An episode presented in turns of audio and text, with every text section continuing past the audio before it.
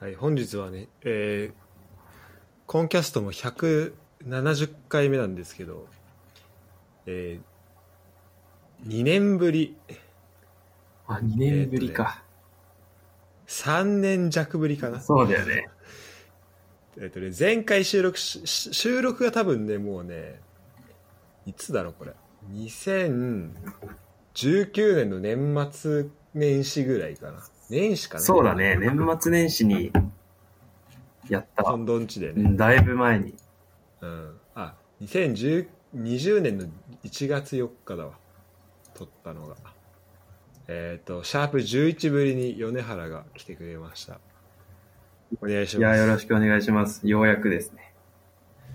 いやーそうね、ちょっとずっと出てほしいなと思ってたんだけど、なんか結構忙しいのかなと思って、時間が合うのがあったんで。予、定は多分ね、合わせようと思えば全然合わせれると。あ、本当？ちょっと、ついに、あの、ということで、で、あれですね、結構、片新だったり、あの、かこちゃん、直樹とか、まあ、この最近結婚式の裏側的なのをね、結構聞くことが多いんで、ちょっとい、米原にもその辺を聞いていきたいなっていうのが、ちょっと、話を聞かせてよっていう回なんですけど、はい。えーいつ、いつだっけ？結こ婚式したのは7月かな、今年の。そっか、じゃあもう、そろそろ半年ぐらいになるのかうん、式挙げてからはもう半年経つ。入籍自体は。もう1年経ったけど。うん。あ、そうだわ。だって俺、あの、よね、その二人に向けての、あの、お祝いのビデオを撮ったのを覚えてる今年の サプライズで、6ね。月ぐらいに。そうそうそう。あの、身内しかわからなわからわからないやつね。そうそうそうそう。あの、ボンの街中を回って、全然二人、あの、当たり前だけど、ボン来たことないのに、ここが二人が出会った学び屋です、みたいなの。元々中学校の、あれめっちゃ面白かったよ。あの、地元大受けだった。あ、本当に、はいあれです。なんか最後に、あの、なんか、威風堂々流しながうら、ん。あの、なんか、二人とも、なんか末永くお幸せにみたいなのを流してエンディングになったんだけど、で、その時俺自撮りで自分の顔撮ってたんだけど、あ、そうだね。俺あの、そうそれ、あのね、鼻の手術したのね、今年で。あ、そうなんだ。そうそうそう。あの、鼻が曲がってたから、ちょっと、うん内側が。だからそれをまっすぐにする手術した、えーして、退院したその日ぐらいに撮ったのね、それを。あはいはいはい。だから、あのね、ちょっと、パッと見てわかるかわかんないけど、よく見るとね、もう鼻パンパンで、あ、ちょっと見えてないわ、そこまで。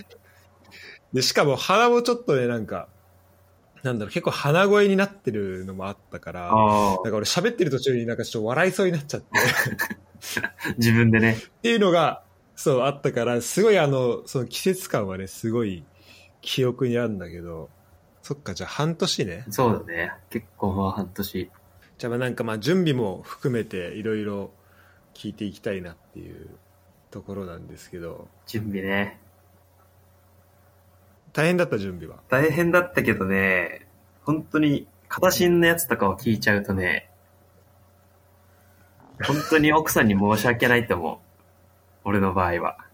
あ、そあそうなんだ。うんうんもう、多分、準備の9.5割は向こうがやってくれてるから。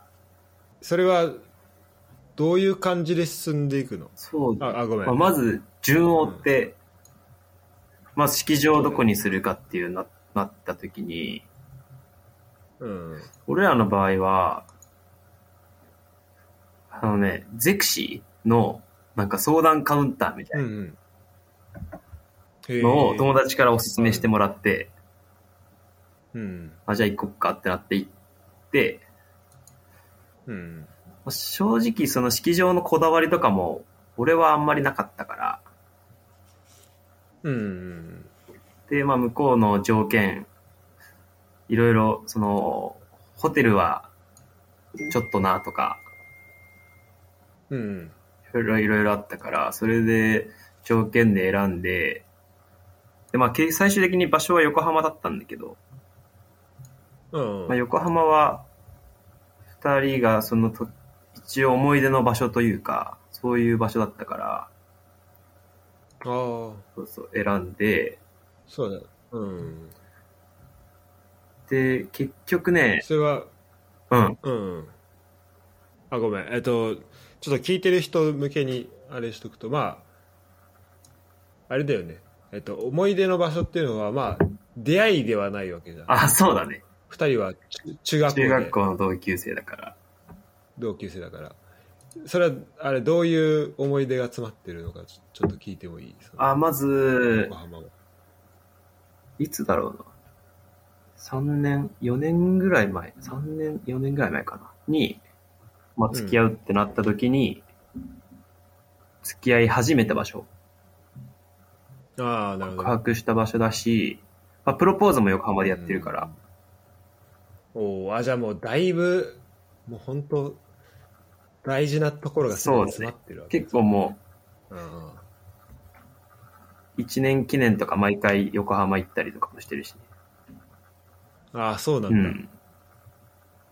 っていうので、思い出の場所として、横浜であげようかってなったね。うん、なるほどね。そっかそっか。じゃあそれでじゃあ場所はそこで。場所はそこでし、ましょうって感じでも何個か候補ある中で、なんか候補ができて、で、今、一貫戦本当にね、二人の予定がまあ合わないんだよね。ああ、そうだよね。二人は。二人とも土日休みじゃないし、うんうんうん。本当に休みが合わないから、本当にその見学行くってなっても、なかなか予定が立ちづらいから、なるほど。その見学の予約も必要なんだけど、その予約も結構大変で、うん。で、まあ一番気になってるところをとりあえず行こうってなって行って、うんうん。で、まあいろいろ話聞いて、で、まあこの前、形にとかも言ってたけど、なんかね、やっぱ一番最初に行った日に契約すると、やっぱ特典みたいなのあるんだよね。ああ、なるほど。う。うんで、それで、やっぱそうなんだ。そう、じゃあここで行っか。まあ向こうはもうちょっと見たがってはいたんだけど、あ、そうなんだ。でもまあ、俺的にも早く決めちゃいたかったってのもあって、うん。まあ、まあ、予算も抑えられるしね。そうそうそうん。う。じゃあまあ一旦ここで決めとこうってなって決めたね。場所は。なるほどな。うん。まあ、さっきその、準備は9.5割、あの、相手がしてくれたっていう話あったけど、うん。まあ、それ結構謙遜してる部分もあると思うけど、なんかどういう部分がこう、準備で大変なところになってくる？まあ本当にいろいろその手作りで作るものだったりとか、うん石札石札とかも全部手作りでやったんだけど、うんうんうんうん。それも全部もう向こうだし、そっかそっか。あ、その辺作るものね。そうあとなんかね、席次表とかも手作りで作ったんだけど、うんうんもう、だから本当に作るもの、うん。ええ大体向こうが頑張って作ってくれて、あー 本当にだからじゃあちょっと、ここで、あれだね。そううん。本当に申し訳ないと思う。今思うと、地元の本当に申し訳ない。ちょこれ地元の人たくさん聞いてると思うから、ちょっと感謝を しといた方がいいかもな。これ地こ元。聞いてるからこそすごい心苦しいんだけど、今。確かに。本当に申し訳ないと思ってるんだけど。でも俺は、もう、本当に手続き関係はや、自分がやって、うん。また動画とかも、まあ、そこ。うん。なんか、プロフィールムービーも向こうが作ってくれて、えー俺は、じゃあ俺の写真はこれとこれとこれ、つって、向こうに送るだけ。なるほどね。すごいね。動画作ったりもしてたんだ。うん。いや、本当にね、向こうは多分、しかもまあ、俺らの場合結構バタバタだったから、全然準備進んでなくて、ほんと直前に一気に終わらせたっていう感じなんだけど、あ、そうなんだ。うん、もう向こう本当に多分寝てないと、ほぼほぼ、最後の方は。あ、じゃあ本当に最後の方は。そっかた。そああ。まあちょっとそこはね、あの、いろいろこうあるよね。あの、協力したい気持ちももちろんあったと思うし、でも、え、ある、あるんだよね仕。事のもちろんある。そうそう、そうそうそう、なんか、あるよね。いろいろ一緒の時間があれば、二人の時間がもうちょっとあれば、相談したりして決めれたりとかできたんだけど、うん。うん。うん。普通にね、一緒、時間が合わなすぎて、うん。もう本当に、じゃあちょっと決め、お任せしますっていう感じで。てか、よく、よくこの、あの、ポッドキャスト出てくれたわ、そしたら。その、地元こんな聞いてくれんのに、聞いてんのに。相当地元の特に女子からはバクシング受けるんだろうなとは思うんだけどさ。あ、いやいや、もうそれはね、多分、多分理解はしてくれるとは思うけど、そっか。まあでも、じゃあいろいろ準備は、あの、結構じゃあ、相手の方にやってもらったり。そうだ、ね。でも、手続きだとどういうことがある、あるの？まあ、手続きって言っても本当にお金振り込むとか、本当に、そういうね、はいはいはい。そういう事務手続きなだけ。だから本当に9.5はあな向こあ、なるほどね。あ、そうなう。んだ。確かに。あ、じゃああれなのか。本当結婚式はそういう、まあ、物用意したりとか、うん。その辺がすごいやっぱ大変なんだね。そうだね。まあ本当に俺がちゃんと準備手伝ったっていうのは、やっぱ CD をやっぱ集めなきゃいけないんだけど、その、うん、CD。その向こうあの、式場で流す CD ああ、はいはいはい。のは CD 集めは結構頑張ったかな。うーん。相当回った、いろんなお店。一個ね。これ、いや、うん。そっかそっか。じゃあちょっと、あの、本番の方というか、だからど、すあと、ちなみにその個人的にそのなんだろう、結婚式に対して、うんあなんだろう、例えば人によってはさ、ちょっとそこに向けて、あの、ダイエットしたりとかさ、うんうんあの、なんだろう。多分あると思うんだよ。うん。うん。で、まあ、米原はもう、なんだろう、あの、結構、まあ、仕事柄というか、普通に、その辺は特にやる必要なかったかもしれないけど、なんか、そこに向けて、こんなことしてましたよ、みたいなのある？まあ、これもね、正直本当に申し訳ないんだけど、うん。ほぼほぼ多分何もしてない。あ、そうだろうね。本当に多分何もしていない気がする。まあ、でも、まあ、それぐらい、そのなんだろう。まあ、素でいけるっていうのはね、その、普段から、なんだろうな。まあ、素を見せれるっていうのもいいんじゃないのかな。うん。わわからんけど。そうだね。まあ特にダイエットとかもしてないし、てかまあ必要ないもんね、米原の場合ね。ほんとなんか準備したって言ったら、ないね。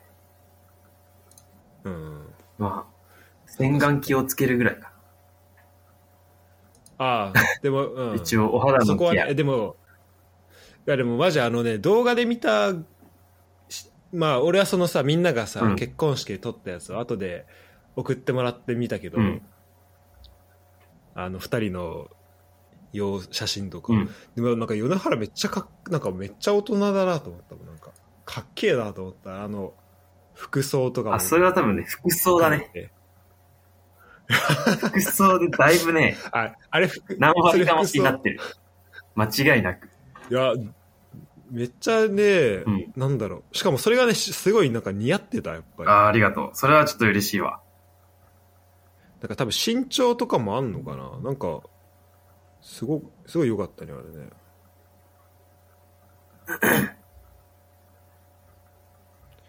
これあそう今ちょっと LINE を見てるけどうんかっこいいわこれまあでも、やっぱあれだね。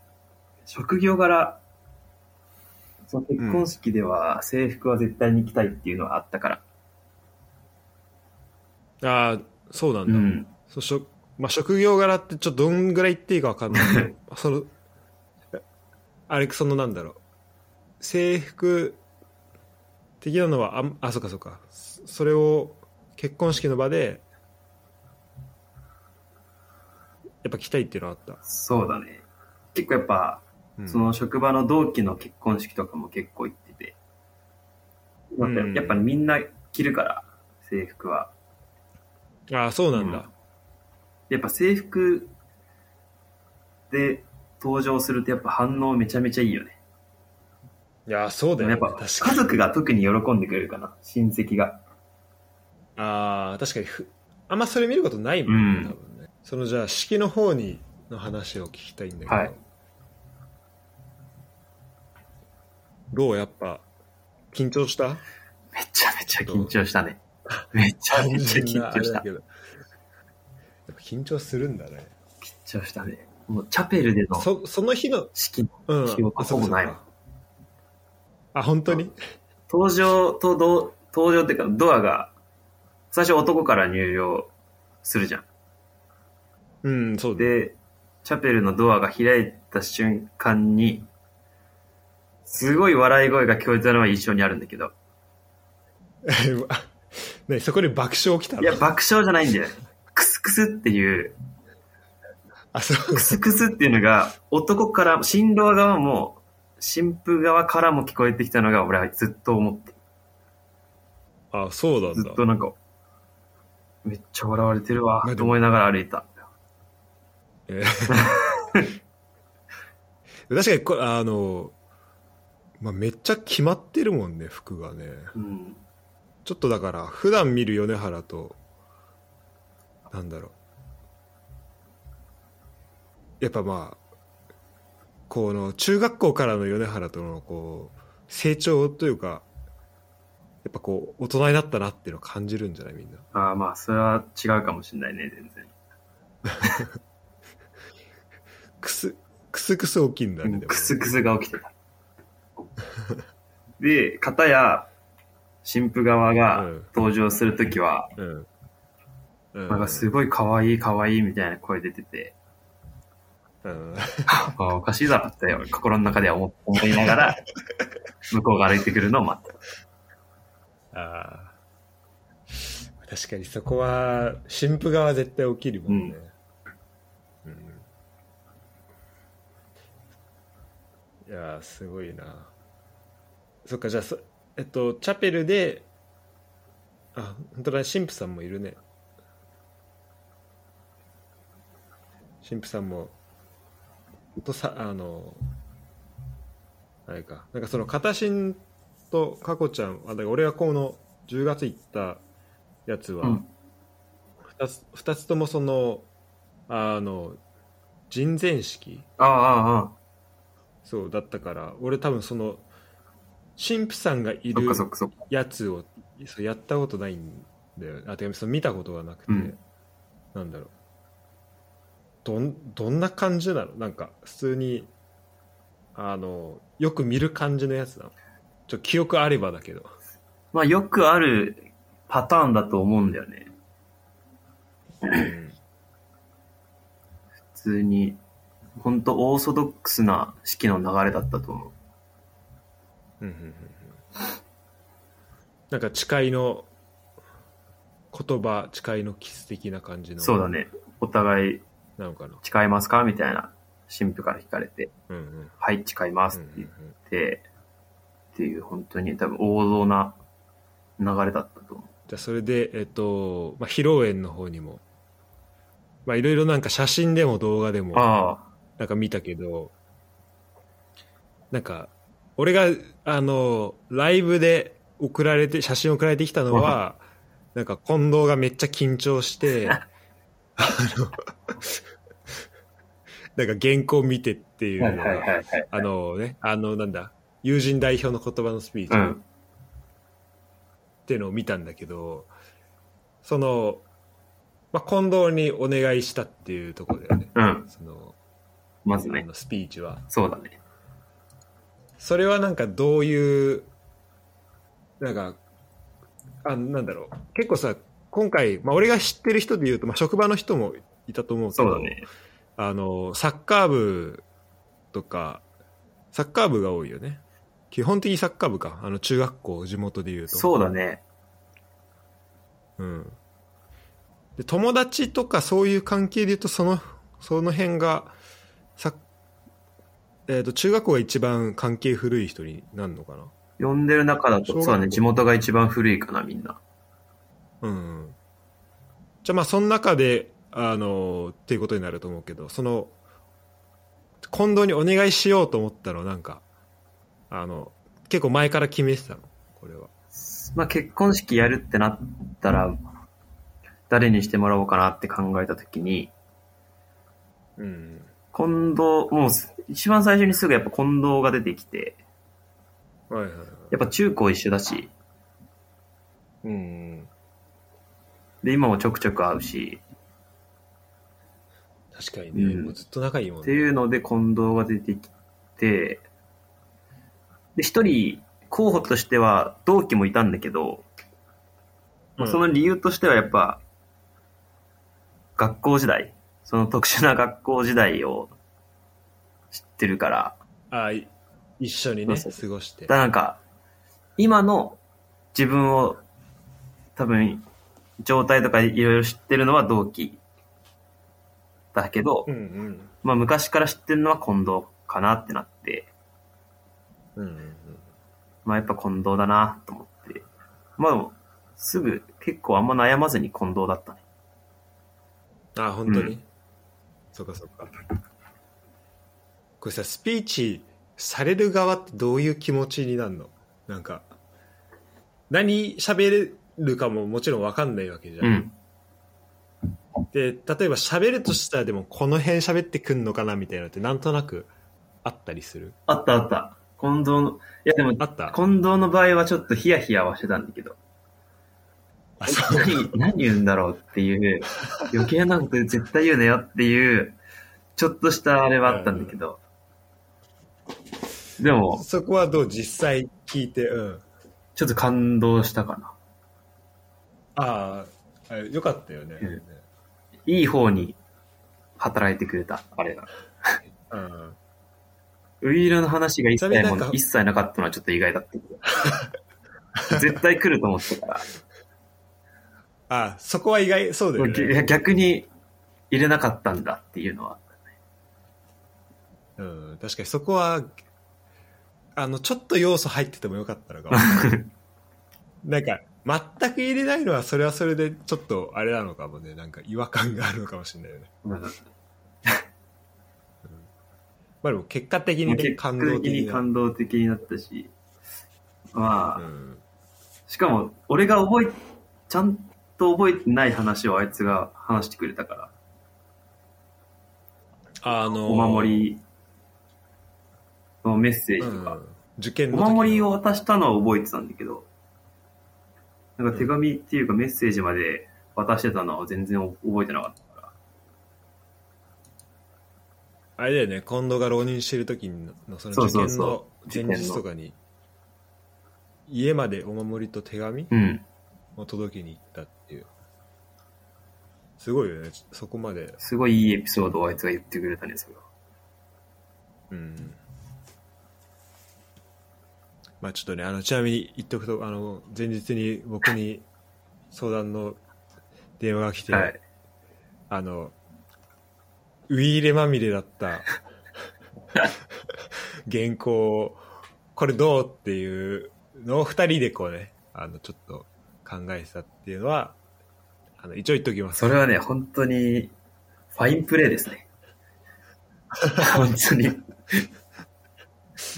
まあ、多分今度さ、さすがに、あの、俺が言う、何も言わなくても、あの、ウイーレは要素はだいぶ減ってたとは思うけど、ああ、そうだね。さどうだすがにね。どうなんだろうね。いや、でもちょっとそれはね、そっちの世界も、やっぱこれさ、一回しかないっていうのはそうなんだよね。だかそっちのね。パターンも聞いてみたかったけど。聞。きたいよね。ねうん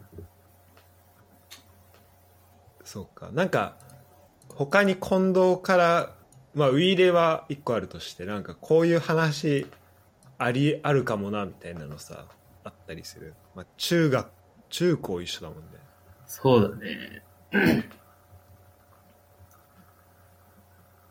とはね、まあ、ちょっとこれ近藤も聞くか聞くと思うからちょっと恥ずかしいかもしれないけどね。それ言うのも。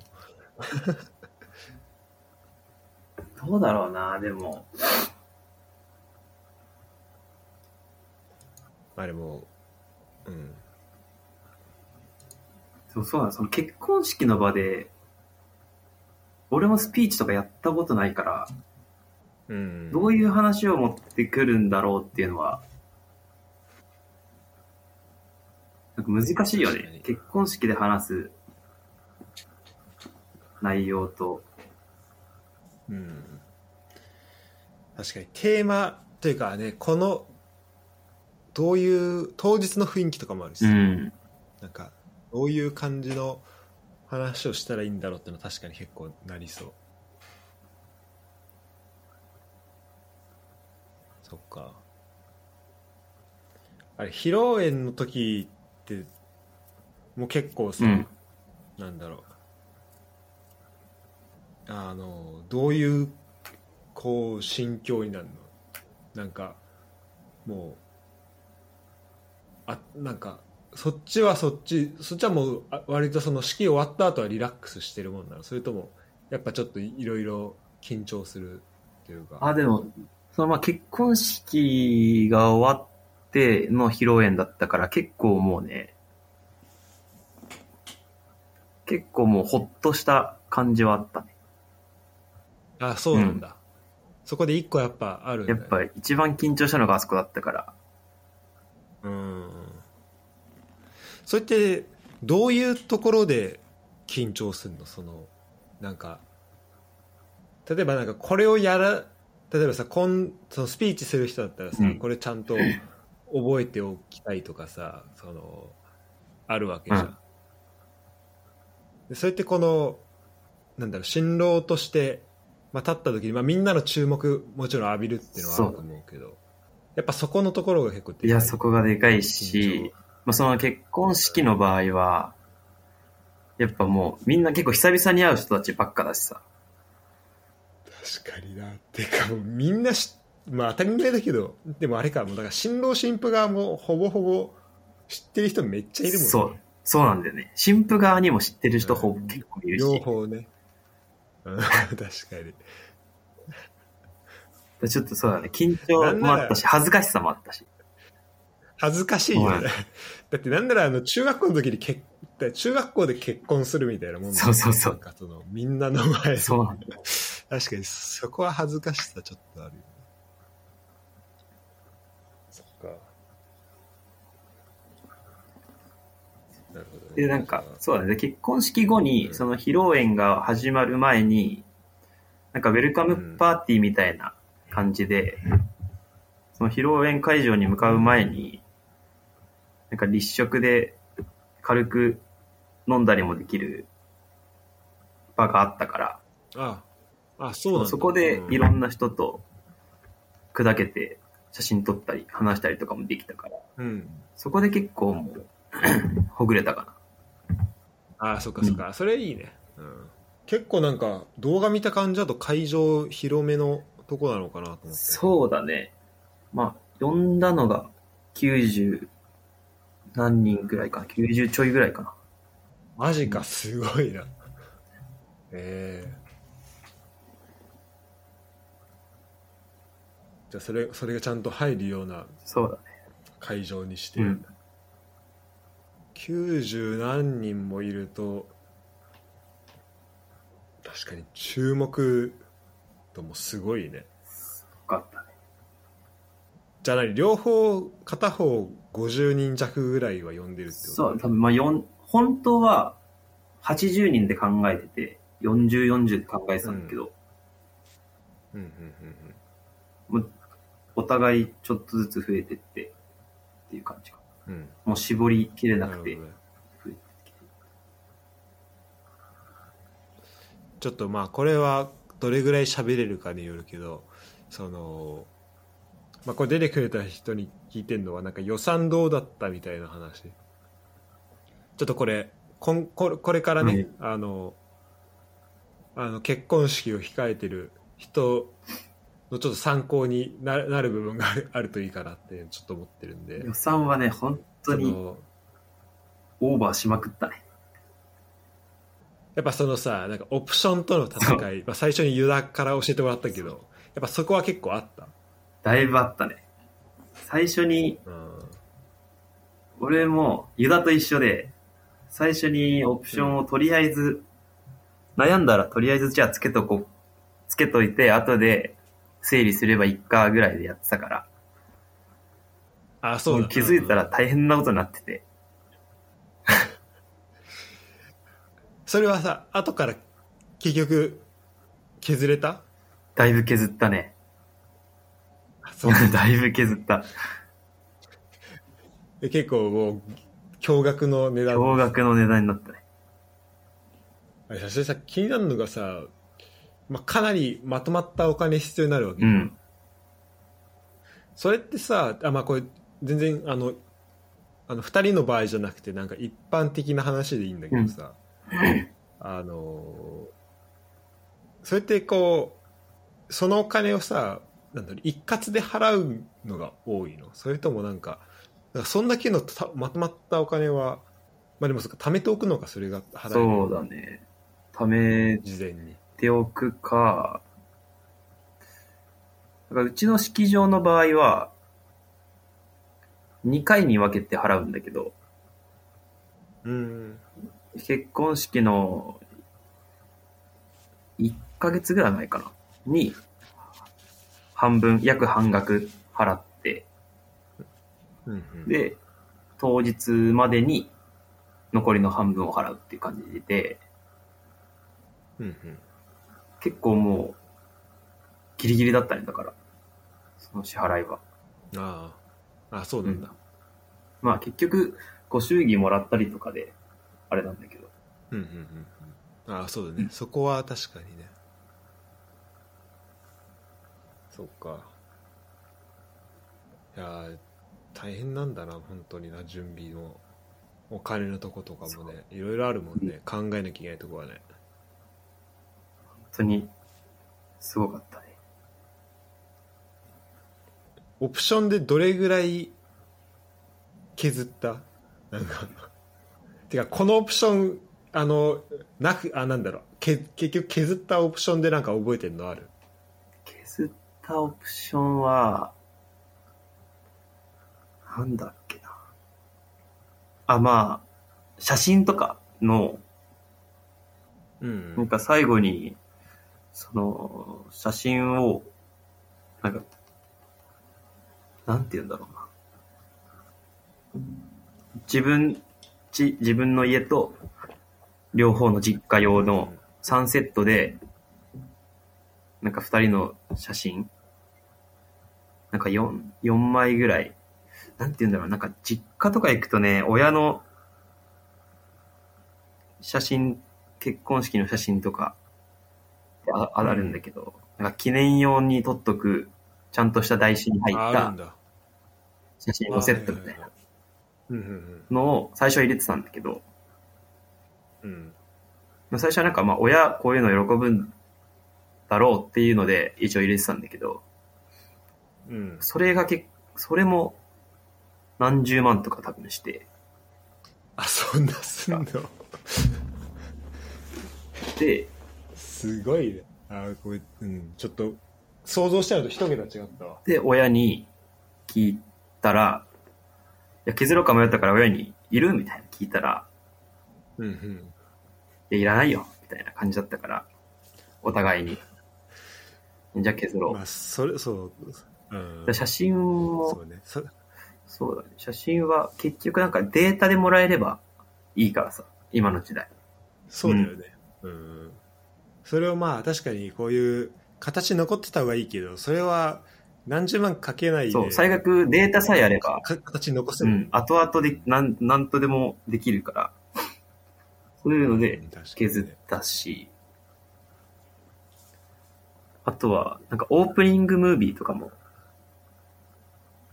あやっぱあれも、作るってなるとな何十万かな。十何万とかかかるのかな。あ。あやっぱそうだよね。で、最初はでも、じゃあ自分たちで作ろうってなったんだけど、うん。オープニングムービーとかもなんか、撮影する日を二人で決めて、写真、あ、なんか動画撮ってとかいろいろしなきゃいけないから、うん、だし、そうだ、確かに。予定が合わないから、できなくねってなってた時に、ほんと結婚式1ヶ月ぐらい前に、バイト時代の友達の結婚式があって、うん、そこで一緒にな、一緒に参加した友達が、なんか、結構その動画作ってる人で、その趣味でっていうか、うん。その仕事とは別で、今までも結婚式の友達のオープニングムービーとか作ったよって言われて、えー、でもそいつに、お願いしと1ヶ月なんだけど、つって。あーあと1ヶ月で本番なんですけど、お願いできますかって言って。ギギリギギリで。リギリで。で、うん。なんとか、その前撮りの、前撮り和装でやったから、前撮りのデータ送ってくれれば、まあなん、まあ1ヶ月しかないから、多分それなりのものしかできないけど、形にはするわ、言ってくれて、作ってくれたね。本当に感謝ですね、それは。そういう、この協力してくれた人がいて、なんかできた部分もあり。うん。そっか。あ、そのさ、今、前撮りの話で時にさ、そう、なんかその辺が多分、なんだ、てか俺がその、なんだろうな、こうちゃんとさ、準備もた関わったことなかったり、あとあんまり、その友達の結婚式も多分、同い年との人と比べたら多分そんな行ってうないの、んうんうん。まあ、このずっとヨーロッパいるっていうのもあるけどそれで言うと結婚式やるってなった時のその前撮りとかなんかその辺含めて後撮りとかはやるのか分かんないけどなんかその辺含めてなんかどの辺までこういろいろふなんだろうやることとしてあるのかっていうのがちょっとあの気になってんだけど、ああ、前撮りは、前撮りに関しては、うん、多分基本、基本的には、その式場で撮れると思うんだよね。えー。その式で使うドレスとかで前撮りすると思うんだけど、まあ、ううちもうん。それはやったんだけど、もう奥さん側が、あの、和装で撮りたいっていうのがあったから、願望として。うん、だから、うんその和装の前撮りはもう別の業者？あそうそうそうもう前撮りは普通の業者に頼んで、もう別で取りに行ったって感じかな。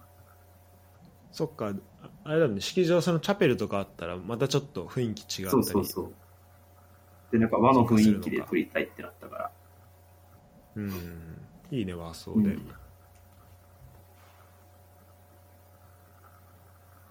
あとなんだろう。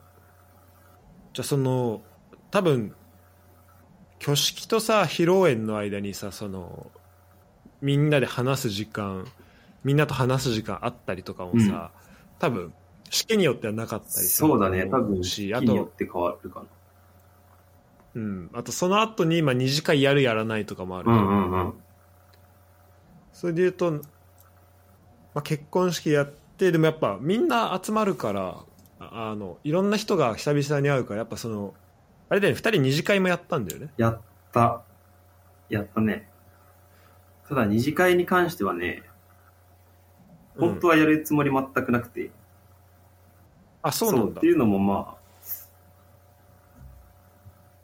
今までその参加してきた結婚式で二次会ああった方が少ないのかな。自分が経験したあ中で。そうなんだで、絶対当日疲れるよなと思って。そうだよね絶対きついから、もう別にやんなくていいんじゃないっていう流れだったんだけど、うん。その、奥さんの友達が、主催するから、自分たちが主催でやるから、やりない、えやろうー、よみたいな、言ってくれる人がいて、すごいね、それも。うんじゃあ、そんな言ってくれるんだったら、やろうか。だ本当に、言葉に。本当なんか周りに恵まれたね。本当に、いろいろな面で。すごいね。本当にそれはすごいと思う。それってあれなのかな？じゃあその普通だったらその新郎新婦が準備。基本は多分ね、そうだと思うんだよ。予約して。新郎新婦が主催というか、企画して。うんっていうのはあれだと思そっか。まあなんかその、まあ、米原もあの奥さんも、まあ、2人ともまずなんだろう人としてあの好かれてるっていうのもあると思うけどでも多分そのカップル自体が多分もうねみんなから 多分この愛されてるっていうのはあるよねう。本当にありがたいよね。本当にもう、頭が上がらない。なんかさえ今までの結婚式はさ俺が知ってんのだとなんかその、まあ、サッカー部のうん。地元の人のやつとか、ああとまあどの辺が多いの？高校とかもある？高校とか仕事の同期とか。仕事の同期がほぼほぼかな。あそうなんだ、やっぱ年上の同期もいるから、結構みんな早かったりするね。うんうん。なんかそういうさいろんな人のやつ見ててさ、そなんか自分の結婚式はこうしたいなみたいな。さ、まあ、それこそ二次会見てあなんか大変そうだなって思ったってのも一個そうだと思うけどなんかこういう風にしたいなみたいなのはさその他の人のやつ言ってる時からあったりした？こういう風にしたいなっていうのは、まあやっぱそのさっきも言ったけど、同期の結婚式とか行った時は、やっぱ制服いいなって思ったし、うんあそうか、うん。そこそこ一個ね。確かに。うん。あとは、やっぱなんかし、それぞれ全然雰囲気が違うから、うんやっぱその新郎新婦とゲストの人たちが距離近い方がいいよねっていうのはずっと思ってた。し向こうともでああなるほど。うんきるだけ。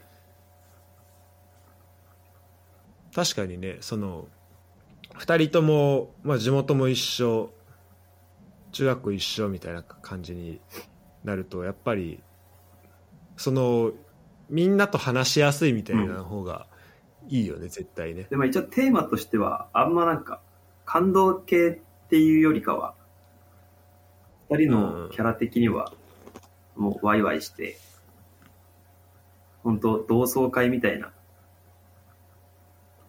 うん。感じがいいよねっていうのは、あ。そうあなるほどね、確かになんかその奥さんがずっと笑ってたっていうのはなんか聞いたかもああ、ずっと笑ってたかもしれない。なうん。ずっと笑顔でみたいなのは聞いてたかもしれない。いやーいいな。いやマジこの写真が全ていいもんね。どうなんかえっ、と結婚してまあコロナとかもある中でとか、結構大変だったと思うけどそのそうだね。あとまあそのスケジュール合わせてとかも含めて、でなんかこう結婚式終わってちょっとひ一息ついた感じとかなんかその結婚する結婚式やる前からまあ結婚生活はさ、うん。あるわけじゃん、うん。ででもなんかそれやっぱ結婚式をやったってことでなんかまたこう違う感じ方とかこう出てきたりするもんなの？ちょっとその辺全然わかんないから教えてほしいんだけど。どうなんだろうな。まあ、結婚式やる、やる前とやった後で、でもね、結婚式終わって、すぐに新婚旅行があって、うん。うん。で、と、結婚式、どこ行ったんだっけ？石垣島。あ、いいね。うん。季節的にもいいね。そうだね。うん。で、7月にあって、で、そう、もう、引っ越しはしようってずっと決めてたから、うんやっと、その家族寮が当たって、先月、10月か、10月末に引っ越しができて、うん、だからもうなんか本当に最近ようやく、やっとなんか全部落ち着いたなっていう感じはある。うんうん、あのそっか確かにその結婚式前とかだとその準備も忙しいしそうそうそう。家もまた違ったりてかそその家これから変えようみたいな多分そのいろんな手続きが多分うん押し寄せてくる感じ多分あるんだろうねだからやっと本当に落ち着いてゆっくりできるかな。うんなるほどなるほど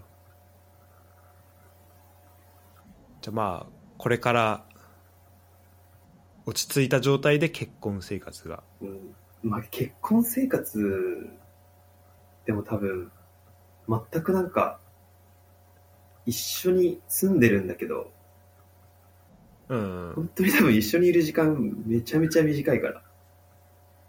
あーそっかそこは1週間のうちだとどれぐらい時間一緒になるもんなの？まず、休みが合うのが、うん。多分週1もないぐらいなんだよね。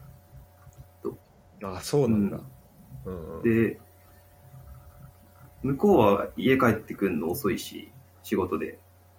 うんうんうんで、む大体向こうが家帰ってくるときには、俺が次の日朝早いから寝ちゃってたり。本当にすれ違いだから、そっかそう。まあなんか逆にでも、それがうまくいってる部分もあんのかなっていうのもあるけど。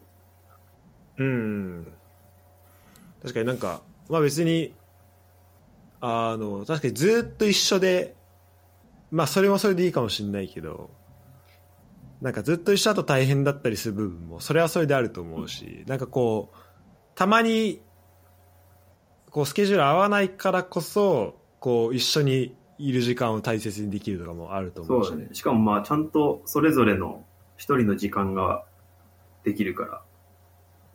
うん確かにまあそれはそれでいいのかなとは思うけど、まあ、もうちょっと二人の時間が多くてもいいなとも思うし。ささすがに。うん。で、やっと、確かにね週だね。うん。その今までその結婚式前とか特に休みがあっても、もうその日は大体準備をしなきゃいけないから、そっか。準備とか、もう打ち合わせか、会場行って打ち合わせだから、そうだからちゃんとなんかね、結婚してから休みでどっか出かけるっていうのは最近全然してないから、うんそうそうようやくそういうのができるかな、これからは。いいね、うん、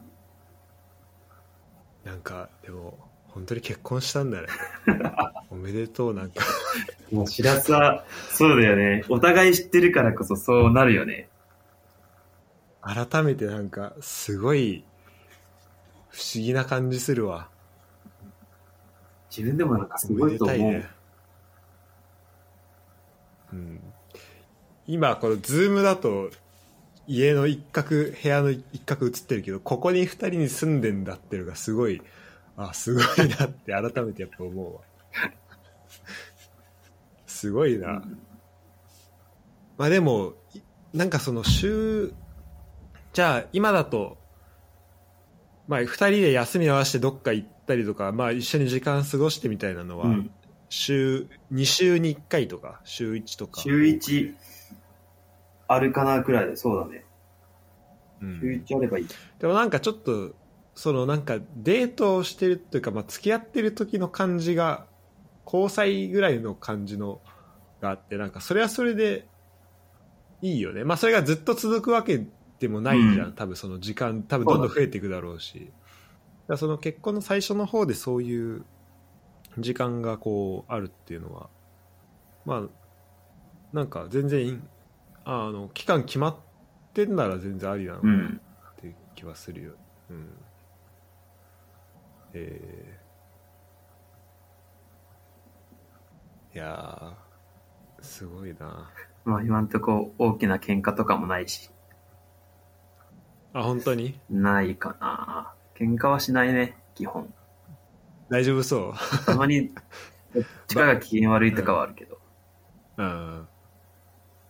まだ爆発しそうな火種とかも、まあ、まあちょっとあれか、まあ家、うん、大丈夫そう。とりあえずは大丈夫だと思うよ。向こうがどう思ってるかわかんないけど。そうだね。確かにそこの、しかもこれもさ、二人とも共通の友達多いとなんかその辺もこう、なんか大変そうだよね。なんか、なんかあった時にさ、うんうんうん。まあでもそれはいいのかな。まあなんかどっちかが相談して、そっちからこう、例えば、女女の方から相談して、それが男の方にこう、入っていくとかも、あまあその逆とかもありそうだな、地元に下手なことは言えないね 大丈夫だよ。あの、ちゃんと信頼してもらって、みんな信頼できる人してそうなんで。なるほど。まあ、お互い怒ったりするようなタイプじゃないし。うん。うん。それがね、そうね。あのーなんだろうな。包容力って言うとあれだけど、こう、そこの優しさはすごいね、あの、あありそうな二人ですよね。うん、だそれがこう、まあ、だななんだろう、まあ、友達の関係とかじゃなくてずっと一緒にいるってなった時にこうねなんかまあ爆発にこうお互い我慢してっていうのがねこうななまあらないっ確かにそうだね。ていうのは一個あるのかなと思うけど、まあでもあのうまくいってるんだったらもうそれで、うん。しかも友達、友達の延長みたいな感じだし。うん。いやそうなんだ、すごいね。それってなんだろう。確かにそそっか。ちょっとまあなあんまりいる周りでさずっと長いこと付き合ってて結婚まで行きましたみたいな。さ中学校あまあ中学校から知っててその人と、まあ、小中ぐらいから知ってる人と結婚しましたてか友達と結婚しましたみたいな中学校いないね。高校、高校は、友達が一組いるけど、高校同士でっていうのはうん結構やっぱレアだよね今少ないよね。多分。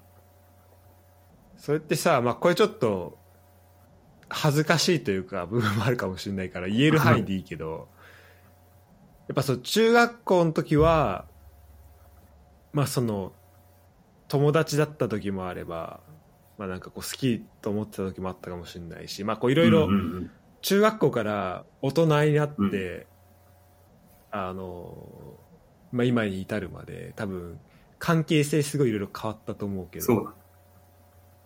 なんかそのやっぱで今友達の延長みたいな話もあったけどさ、それはこうなんだろう。あの感じ方みたいなのはさ結構変わってったもんなの。それとも本当になんだろう。なんかこう向こうに対する思いとかっていうのはそのまま。どうなんだやっぱ昔に比べたら、まあ、変化はしてってるんじゃないかあ本当に、な。うん。うんどうだろうな。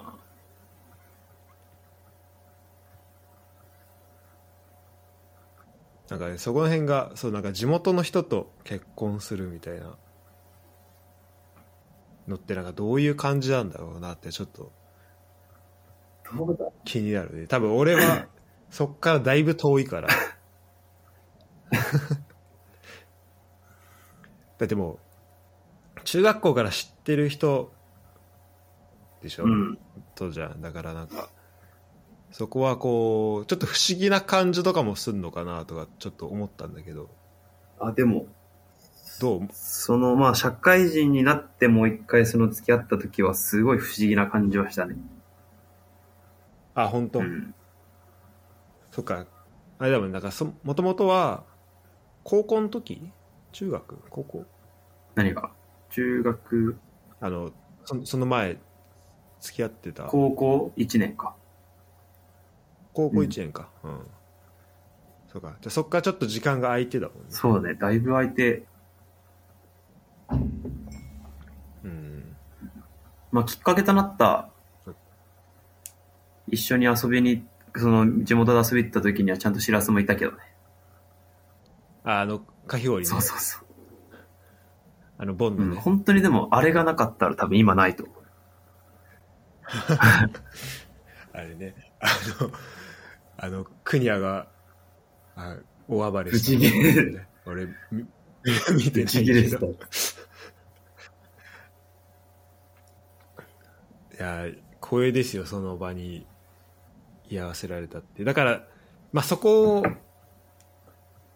ををちょっとこうまあ一緒にあのてかそこ見れたってなんだろうな、まあ、一緒に入れたっていうのもあるし、あとまあその後あの一応招待というかあのこれだって聞いてくれたっていうのもああったんで、まあだからあんなちょっとねすあのちょっと狂った動画を作れたっていうのもあるんだけど、うん、そうだ。なるほどどうですか？なんかちょっと結婚に関して、うん。あとなんか言い言い足りないことがあれば。結婚に対してね、結婚式に関してが。結婚式は本当に挙げてよかったなと思うね。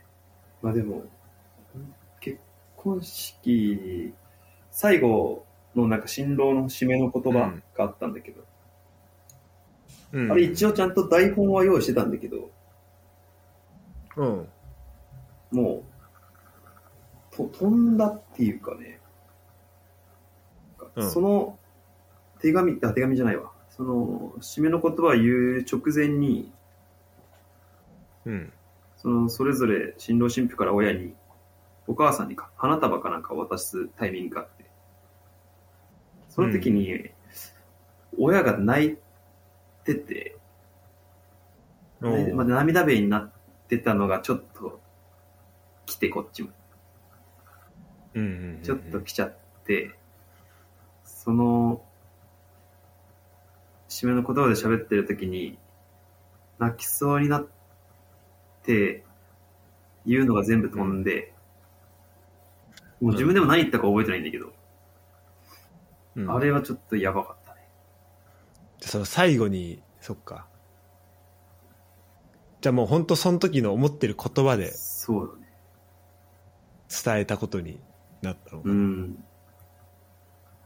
んそうだね。まあ本当にあの時は、まあ親に感謝もあったし、うんまあその準備段階でもそうだけど、本当に友達に感謝っていうのがでかかったうん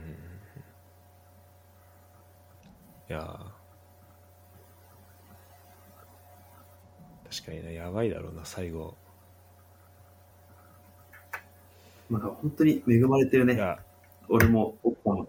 本当に友達にはまあ本当に恵まれてると思う。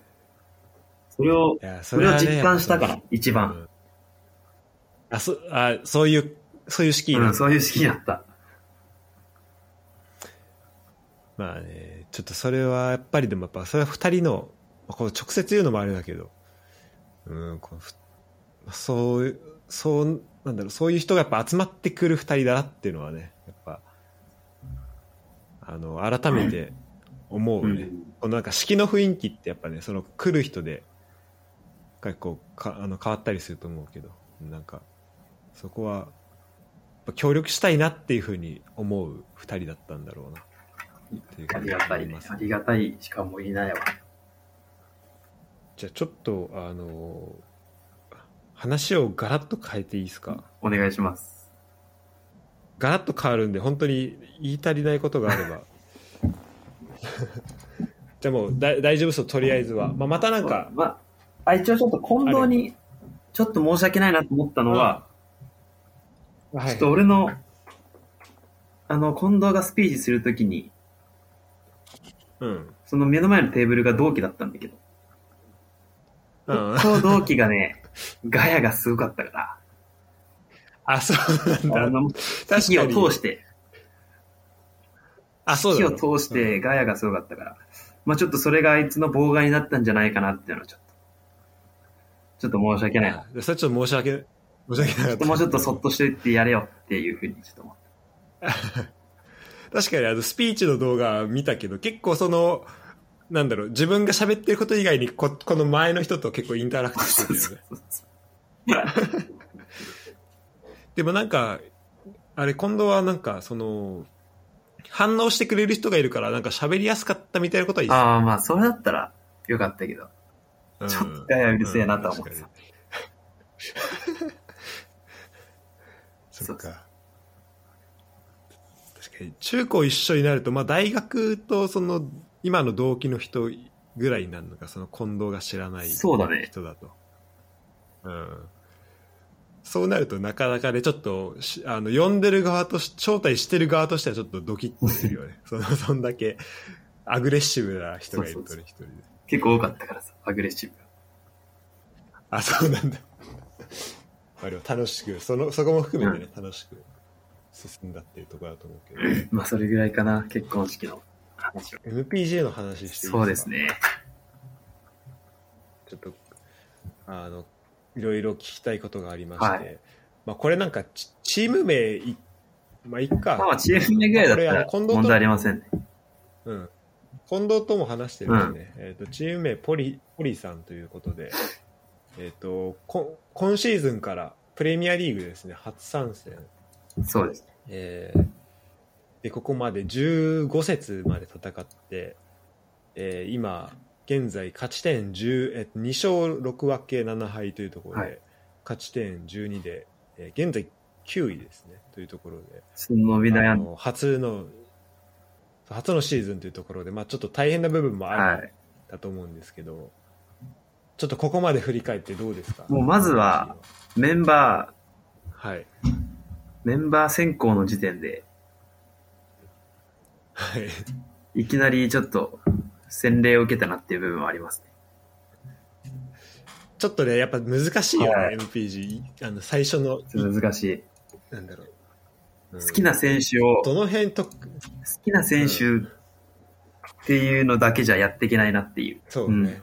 だいぶそこは、あの、考えないとそうだ。いけないというか、なんかこの選手がリアルだと活躍するんだけど、そうそうそう。うん。あの、MPG だとそうでもないみたいなの結構あったりするから。そうなんだよね。うん。その時のあれあるかな。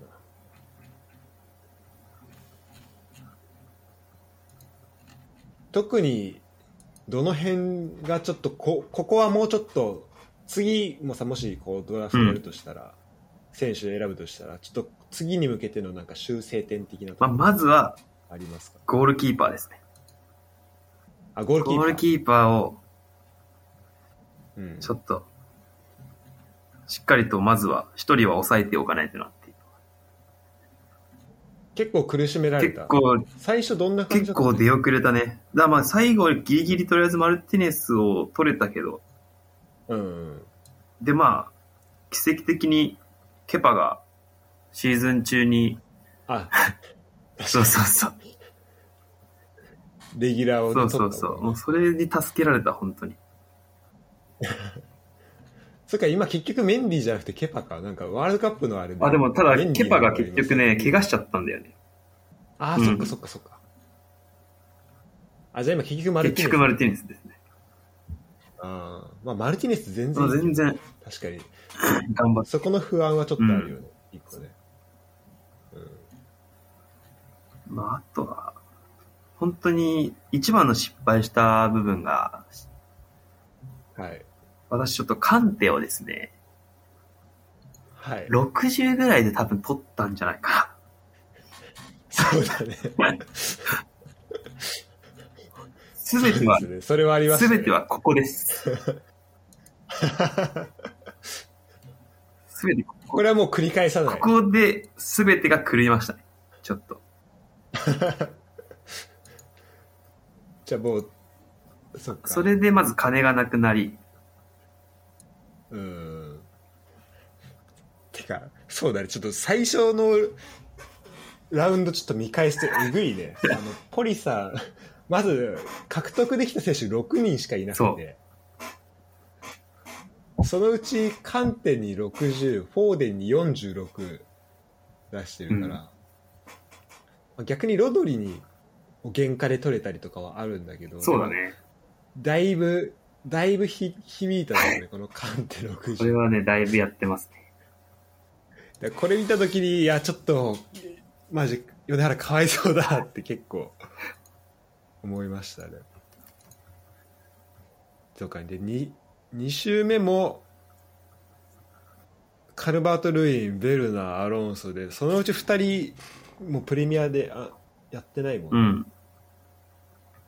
カルバート・ルインも最初の怪我そうなんだよ。よね。うんそっかそっか。で3周目でマルティネス取って。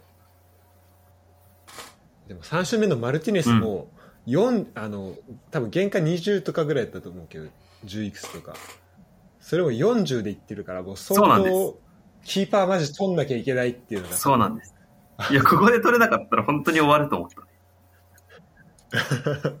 よく言ったわ、それで。ちゃんと。そうだ、欲しい選手は本当にほぼほぼ取れてない。うん。そんな中でやってったっていうところです、ねうん。確かに、カンテ60だったらもうちょっと出せば、あの、なんだ、ハハーランド取れたなん。なら、ハーランドに手が届いた。で、そんぐらいだよ、そうなんだ。で、結局、カンテすぐ怪我したし。そうだね。俺、カンテいないくつで売ってんだろうな。9ぐらいまで下がってんじゃない？カンテ最後ですね、5。?5 で。とんでもねあ、えっと、そうね、えっと、ポリさん出した時は8ですね。で、その後、えっと、ファミマさんが買ったり売ったり5で。え。ああ、なるほどですね。うんじゃあちょっと、えっと、まあ、そこも含めて、ちょっと現在のチームとかの話を聞いていきたいんですけど、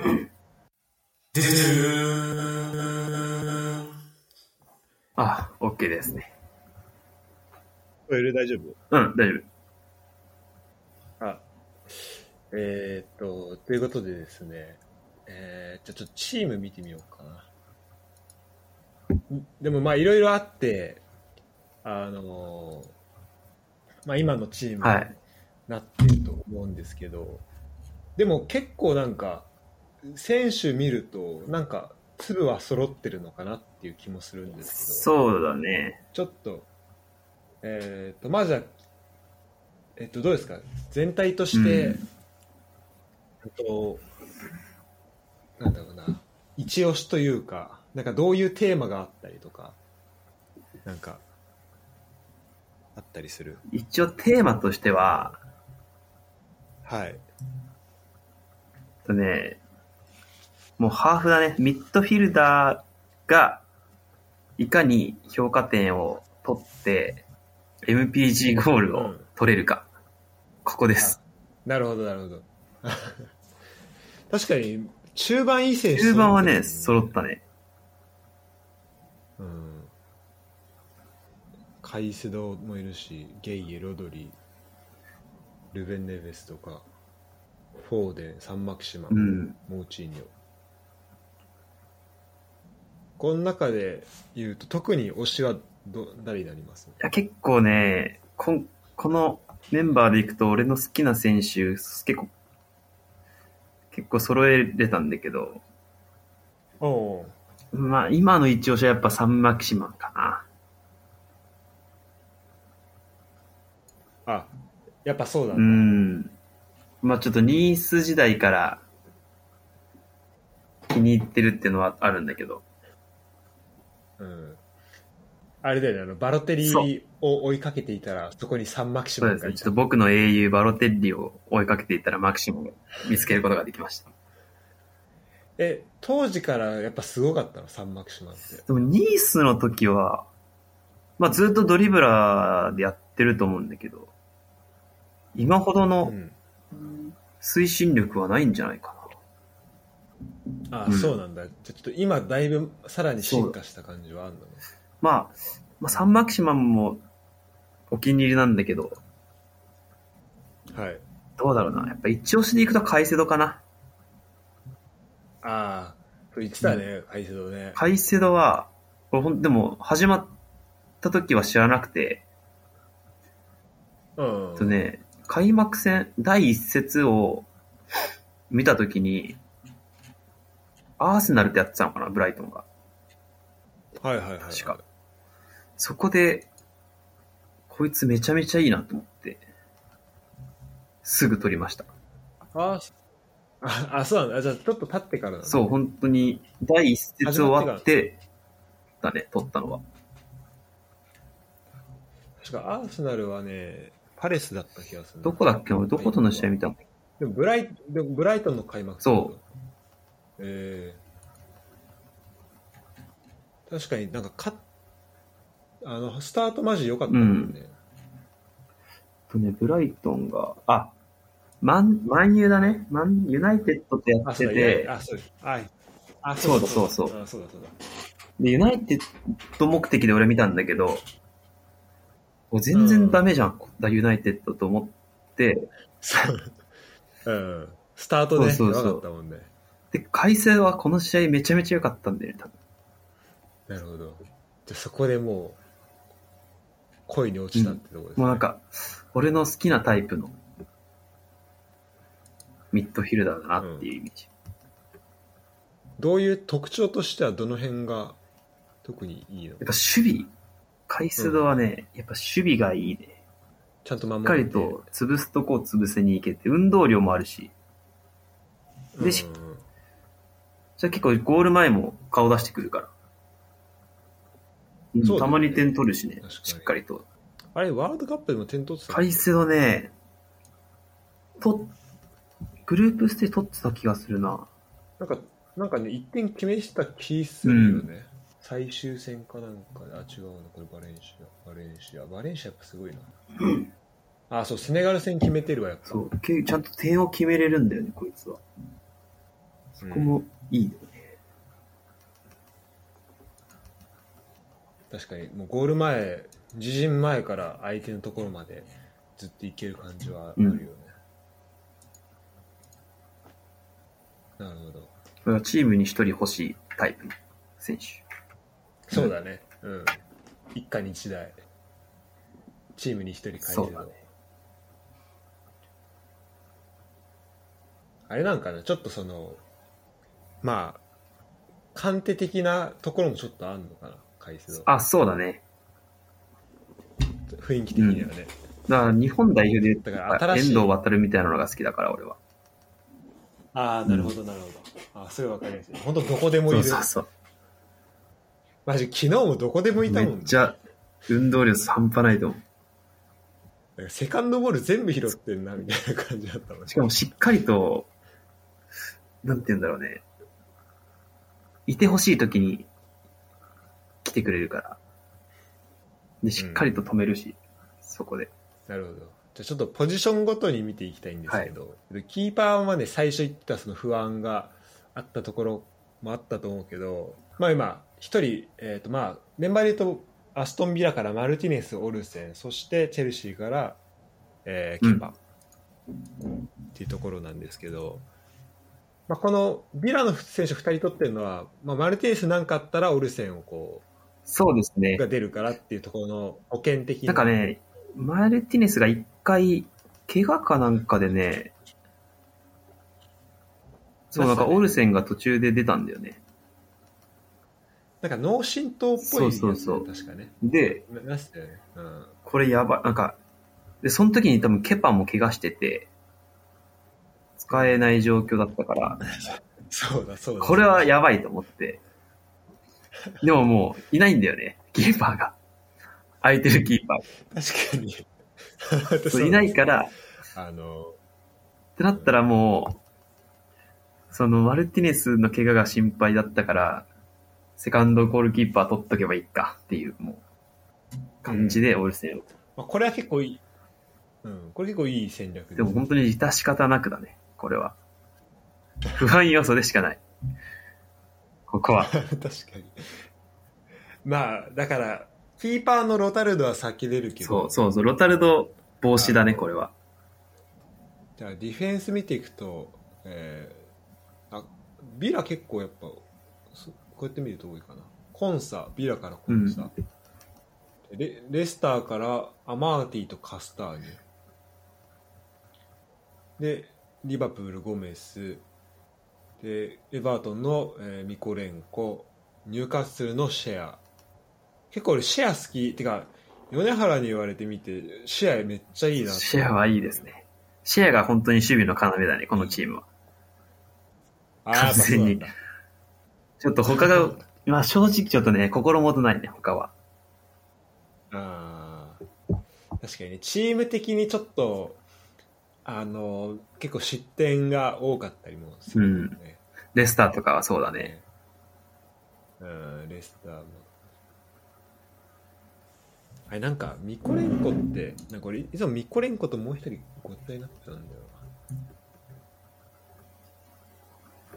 な。あこれあウクライナの選手か。なんかあなんかこの選手はめっちゃいいやつって近藤が言ってた気がするわなんかもう一人ねなんかすごいアンデルセンじゃない？あパレスの。いや、なんかね、すごいね、なんか、あ、そう、それあれで近藤選手だよね。なんかもう一人なんかめっちゃ性格悪いみたいなのをね、言ってる。あ、てかめっちゃなんだろう、荒いっておー。言う人いて。うん。それバートンだった気がする。じゃあまあ、シェアを要に。そうです。でゴメスとかもね、なかなか出るかちょっと。そうなんだよね。あ、でも最近結構、最近は割と最近、リバプール多分負傷が多くてね、うん。出てるけど、まあ、軒並み評価点が悪い。こいつは。そうだね。4.5とか3結そう構多いですね。直近の試合良くないんだよね。なるほど。まあでもそれで見るとシェアすごいな。視野の安定感が半端ないよ。安定感半端ないね。なるほど。じゃあまあでミッドフィルダー見ていくと、あ、でも、あ、ごめん、ちょっとミッドフィルダー行く前に、あ、でもカスターニも結構いいね。そうだね。割と。あ、てかカスターニはアマーティのこの、レスターはちょっと最近やっぱ調子が、あのー伸びてきてるからそうそう。最初のそこに合わせてちょっとずつ後半から良くなってきてる、やっぱり。で、えっと、じゃあミッドフィルダー見ていくと、まずカイセドですか。改正後です。あてかメンバー言っていくと、えービラからマッギン、えーブライトン、カイセド、エバートン、ゲイエ、シティ、ロドリ、ユナイテッド、マクトミネ、フォレストのクヤテ、ウルブスから、えールーベン・ネベスとモウチーニョ、あ、で、シティ、フォレスト、えーアーセナル、ファビオ・ビエイラ、で、ニューカッスルの3番手うんという感じですかね。フォーデンがやっぱ怖いんだよな。敵敵でいるとフォーデン絶対点決めてきそうな感じ、本当ビンビン出してくるから。点決めるかアシストするかはね、結構ちゃんとしてくれるんで、結ね数字は残して。そうだよね。そこがちょっとね、やっぱり。あ、てか、一回ハットトリックしてんだ。あ、そうだね。一試合やってた。あ、ユナイテッド戦か。あ、してたね。やっぱもうマンうシー、ん。シティの二人は安定感あるね。あ、てかあるね。うん。ロドリも点決めてないのに評価8とかあるねそうそう。結構だからロドリが MPG ゴール多い。ああ、うんなるほどね。すごいな。逆に、そうか、マクトミニーとかちょっと出場機会が最近は特になかったり。そうだね。っていう感じですかね。うん。もともと、シーズン初めは、真ん中5枚でやってたんだけど、うん。ちょっと怪我とかの関係でね、どんどんいなくなっていっちゃったね。最近だと、フォーメーションは、あ、442か。なるほど、なるほど。そう。今までフォワードが、そうだ、フォワードが不足してたから、真ん中を厚めにして、MPG ゴール狙いでいってた。それで言うと、今はフォワードは、えっ、と、ベイリー、イヒアナチョ、アントニー、アームストロング、ゲデス。確かに結構ワントップでやってたイメージがあるね。最近まで。うん。今はどういう2枚今は、アントニーと、うんまあ、アントニーが一応固定で、まあ、ベイリーで行くか、ゲデスで行くか、はいはいはいと、相手次第って感じかな。うんなるほどね。いや軸としてはいいよね、アントニーね。まあでもこいつちょっとね、そのわ、最近やらかしてね、こいつ余計なことして出てないんだよね、試合だから。そうなんだよね。だってマジすごい、だって出てる試合、3試合6評価6で、で、2試合評価7で、で、1個評価5.5だけど、そその7と5.5全部点決めてるから。そうそうそうで最後評価6でフル出場ぐらいしてんのに、そっからし 試合出てない。いや、こいつなんかもうほんとくる、ちょっとね、狂わしてくるんだよね、こっちのあれを。やんちゃすぎて。やんちゃだね。あれ、米原だけなんか教えてくれたの、なんか、あの、アントニーの、あの、幼少期のその壮絶なところです過ごしたみたいな。いや、違うな。なんかす、なんかすごかったらしいで、なんか、あの、スラム街で育って、ああ、あの、死体をそうだ、そうそうそう。横面にしながら学校行ってたみたいなね。すごすごかったらしいよ。ねだから本当になんかもうピッチ上で緊張することがないみたいあ、そうなの？なうん。らしい。でもやっぱなんかそれが出ちゃったんだよねいやあの時出ちゃったね。完全に完全にでしたね。プレミアの本当一試合ぐらい全然余裕なんだろうねっていうのがもうくるくるちょっとね、怖いものなしでちょっと怖い、こいつは。実力が。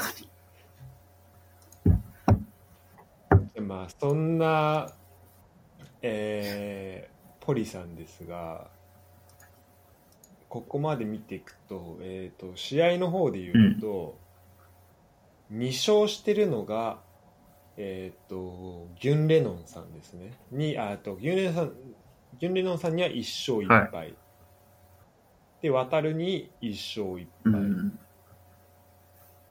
で、まあ、あとは引き分けと、まあ、引き分けが多いんだよね。引き分けが多い試合あるんで。うん、結構ね、惜しい感じではうん。あるんだけど、とそうね。えーそうね、ちょっと、でも結構長いトンネルがあったと思うんだよ、途中過程そうだね。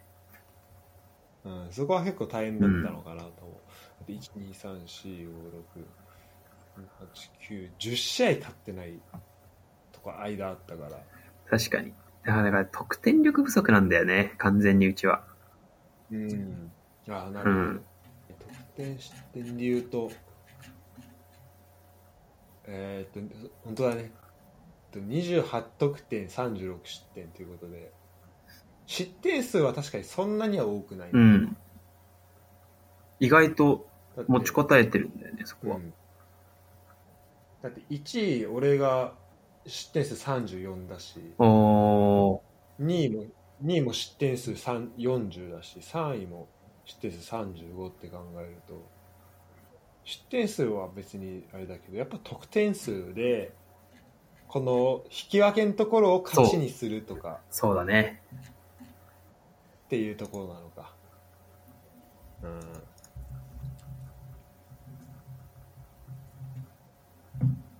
ここまでの結果で見ていくと、なんかこの試合みたいななる。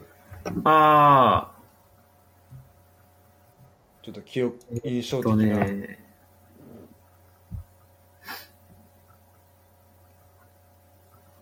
あ、まあ、まずこの、一節、まあ、一節、うん。そうだね、順を追ってみていこうか。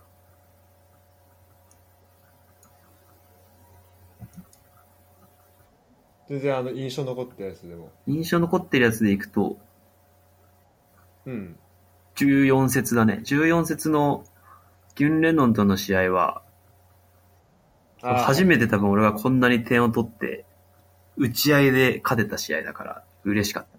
本当だ。4対3で、勝ってますね。あ、で、これでロドリ決めてるのが。FPG ゴール。でもこれはあれもう、あの、ほぼ設定も、交代設定もせず、勝った感じ。この試合は、どうだったっけな。えーっとね。あ、でもキャプテンとか設定してるし、あれは設定してるな。あ、だから交代が、あ、みんな評価高かった。あ、そうなんだ。だから交代せずに終わってるね。えー、すご。あ、あ、てかあれだ。しかも、あのーアイテムでアンクルパッドを、あの、ギュンレノン使ってるから、そもそも交代が大きい。起きてないのか。あ、てかごめん。えっと、米原が使ったのを、ギュンレノンがそうだミラーされたやつだうん、そうだ。そうなったね。いやす、いいよね。ネベスとゲデスがそう2人とも、ウルブスコンビ決めて、でベイリーも決めて、ベイリーそう、今度、ベイリーいいんだよな、最近なんか。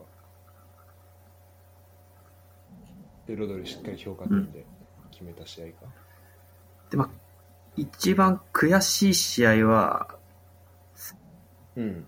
悔しいのはね、やっぱ15節のギャンかはいはい。ああ、な。これはね、ちょっと悔しいね。あこれ1対0で今度は1点差で負けた方のそう試合ですねでしかも、本来だったら、あれだね、スーツケース使われて、フォデンのゴールが取り消されてる。ああそうね。そこがなければ、うん。まあ、少なくとも引き分けにはなすそうだっていうとこなのか。しかも、この時、まあチャンスだったんだよな。ギャンのね、スリートップがまあ悪かったね。うん本当だ。評価そう。34.54.5うん。確かにあれか。MPG ゴールとかもありえたけどウォードが評価そう、ウォードがね、高かったんだよ、すごい。そうウォードなんか最近すごいよね。本当レスターとともに。レスターの調子と完全に比例してる。うん。でもそのギャンで言うとまあねあのエターナルギャンをやっぱ最初にあのこう一体一旦この勢いを止めてくれたのはポリシーそうですね。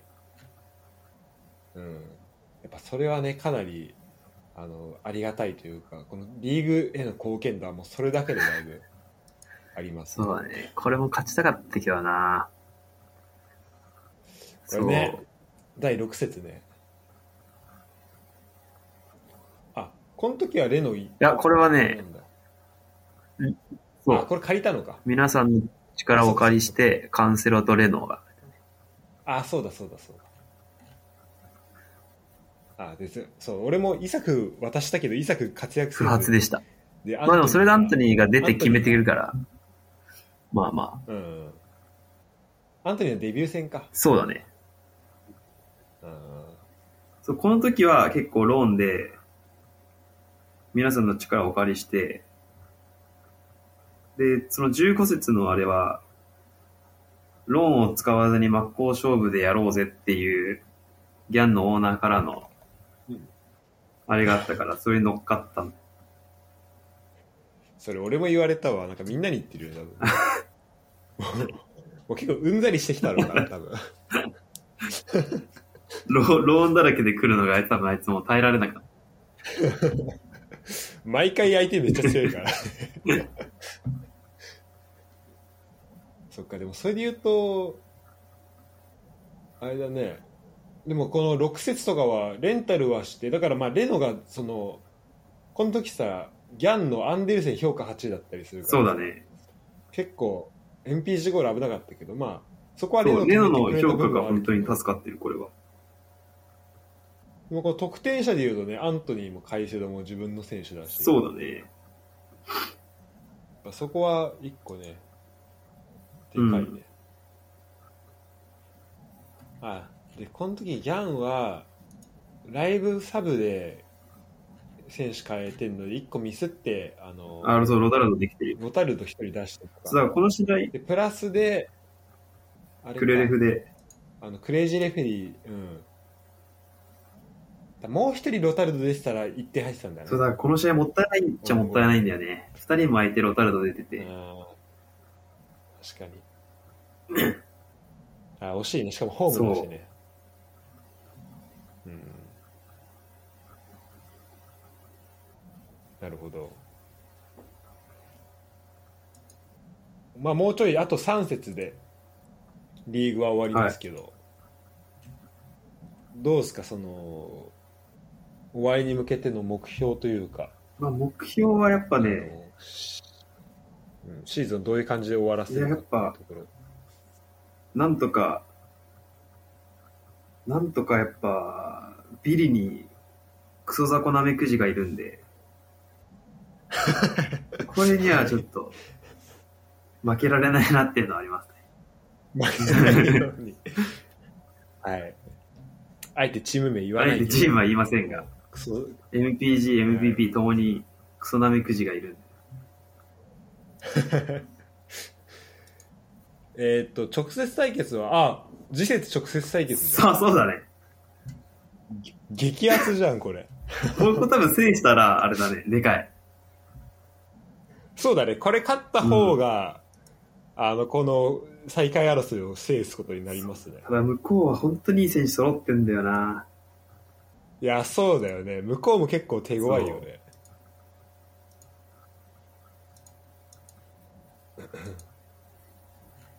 まあ、あとは、うちのチームが結構怪我が多いから、今。もうこのワールドカップ期間中に怪我がどうなってるからね。そう、そこ結構気になるよね。マクシマンとかね、うん微妙なんだよね。なんかさ、一応さ、途中出場で出てたじゃん、最近のやつ後半途中でもあれは、出てるはいるけど。やっぱまだちょっでとコンディションは上がってないあ感じはるよね。あんの？うん。やっぱそう、そうか。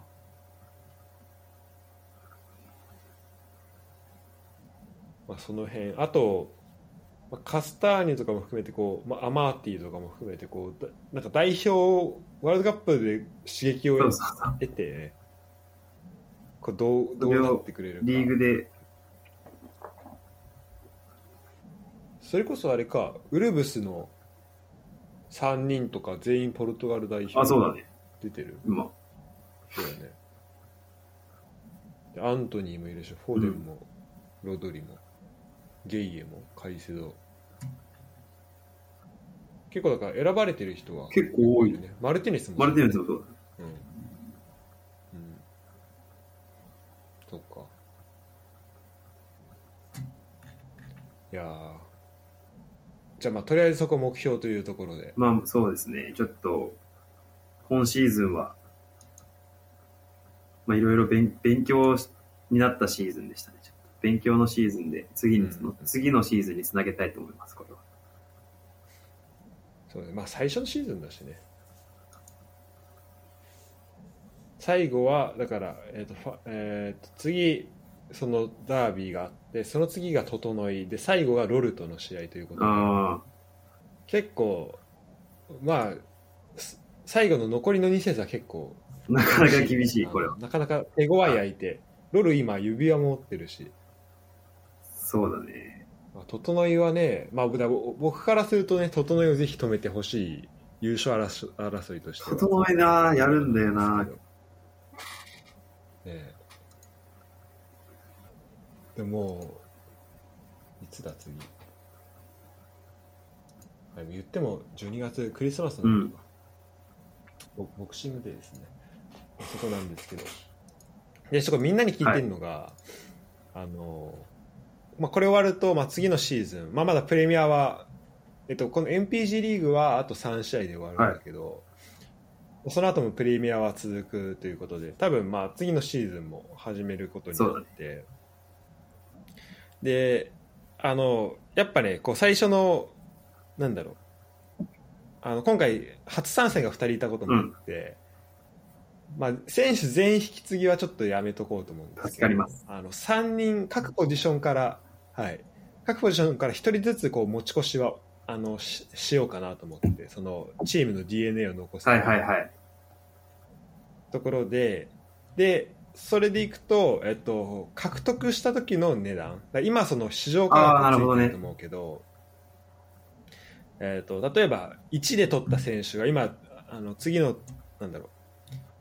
シーズンの最初1で取った選手が活躍して今例えば評価10ぐらいになってたとしても、えっと、持ち越す時はその買った時の1の値段で、まあ、持ち越せるっていうシステムがあって、でそれが、まあ、キーパー以外のポジションから1人ずつ選べるんですよ、でそれを、えーこのポリのチームだったらどの一人どの選手を選ぶのかなっていうのをちょっとディフェンダー、はいミッドフィルダーキーパーでちょっとそれぞれ聞いてみたいんですけど、まあ正直ね、ディフェンダー、フォワードに関しては、もう一択です。はい、はい。本当ですか？もう悩みません。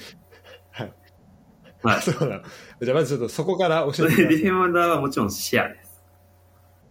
ああやっぱそうなんだはい、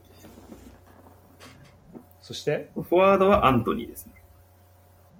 ああもうやっぱりじゃあそこは軸もう軸になる。決まってますねだからまあ消去法もありますね、ちょっと。はい そうなんだ まあそれはね 他の人に関して持ち越すまでもないです。ちょっああそうですね。確かにてかシェアだってもう買った時から評価も上がってるし、アントニーもねあのまあ出場さえしてくれればどんどん評価上がる。とそうですね。ちょっとアントニーは、もしかしたら来シーズンからは軸を外れるかもしれません。じゃあそういうちょっとねところにもある。でもすごいね。だってアントニー最初の評価12だからで今18だから、もうすこの短期間でそうそう。6上がってんだね。6試合しか出てないのに。うん。だからこのペースでいくと多分上がるんじゃないか。な。んだろちゃんとう、うん、出て、なんか30とか4ねそんぐらいまでいってもおかしくないよね、じゃあ問題のミッドフィルダーがやっぱ結構タレント揃いで大変かなと。ここが結構悩みどころなんだよね。うんそうだね。確かに、ね、安定を求めるなら、粒揃って。るやっぱフォデン、ロドリあたりなんだけど、うん。うん。フォデンも俺結構いい、46で取ってるから、うんうんうん。どうですか？活躍？あでもフォデンも評価めっちゃ上がってんねこのシーズン中。フォデン今34だけど、最初ってなんだっけ？最初24だわこれあー、上がってるな。10上がってるわすごいわこれ。まあハットトリックもしたし、ね、あそうな評価てか得点7点決めてるから。確ここ難しいよね。そうだね。フォーデンは、まあ、ひ言うなら46で取ってるけど、でも評価点は、まあ、40までいかないかもしれないけど、30後半ぐらいまではいきそうな気がするから、それで言うと残してもいいのかなっていう気もするし、まあ、カイセドとかね、こう13ぐらいで取ってる選手、あとまあサンマークシマンとかも、まあ、ここら辺も今後伸びてくるとは思うんだよね。うん、特にサンマキシマンはこうやっぱ点取れるポジションにもより近いから、あともあれかネベスとかもいいのかそうだね、ネベスも、ネベスも後半ぐらいから調子上げてきてる。そうだね結構点を決めてるところはあるよね。ただちょっとチームの調子がちょっと気になるよね。あの、ウルブスの場合ね。浮き沈みあるから。うん。だから、あとは、他の MPG のオーナーが、多分、狙ってきそうなところを見据えてたんだけど、う。うんん、マキシマあたりはね、人気株だと思うんだよね、今回。人気株ですね。それこそ、あの、えっ、と、ナス D さんはマジ、昨シーズンずっと、ま、サンマキシマン使ってたイメージある。うんうんうんうん。うんナス D さん好きそうだもんだって。ナス D さん好きだと思う、絶対に。絶対狙ってくる、ここは。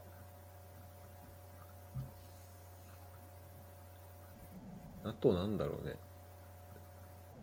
だからそこは悩むよね。あの、安い選手を持っていくのか。でもまあ、どうなんだろう。え、今んとこ誰になりそう？今選ぶとしたら誰今もう二択だね。ちょっとまだ迷ってるけど、マキシマンかポレン。うん。マキシマンかフォデンか。まあそうだよね。なんか結局やっぱフォデンみたいにこう、毎試合得点計算できる選手は、まあそれなりに金払っても持ってていい気がするし、その、まあ、マキシマンの、なんて言うんだろうな、コンディションがちょっと今不安要素があるから、ああ、そうね。確かに確かに。これはね、まあ、ほもうリーグ始まっての、本調子だった時のマキシマンだったら全然ありなんだけど。まあ、マキシマンでも。ああ、そうだね。うん。じゃあそこは、中断明けの3試合を見て決めることになるのかな。そうだね。まあでも他のチームに行ったら、ショッワールドカップクだな、これは。うん。カイセドにしろマキシマン。見たくそうだよねもうそれを見ることになるのが結構 悲しいよねしかも多分解説とか絶対書いてつくし、そうなんだよ。メビスにしてもあの、カイセドは、もしかしたら、もっとビッグクラブから引かれる可能性なんだよね。そうてかそうね。普通に1月の移籍市場で結構そこの動きがあるよ、ありえるよね。もしかしたら、下手したらプレミア出ちゃう可能性あるからさ。ね。で今なんか噂は出てる？それ。カイセドなんか出てた気がすんだよな。どこだったっけな？あってもおかしくないよね。まあ全然若いしね、まだ。うん今21か若そう、全然若いんだよね。いやーブライトン残ってほしいけどねちょブライトン的にはね。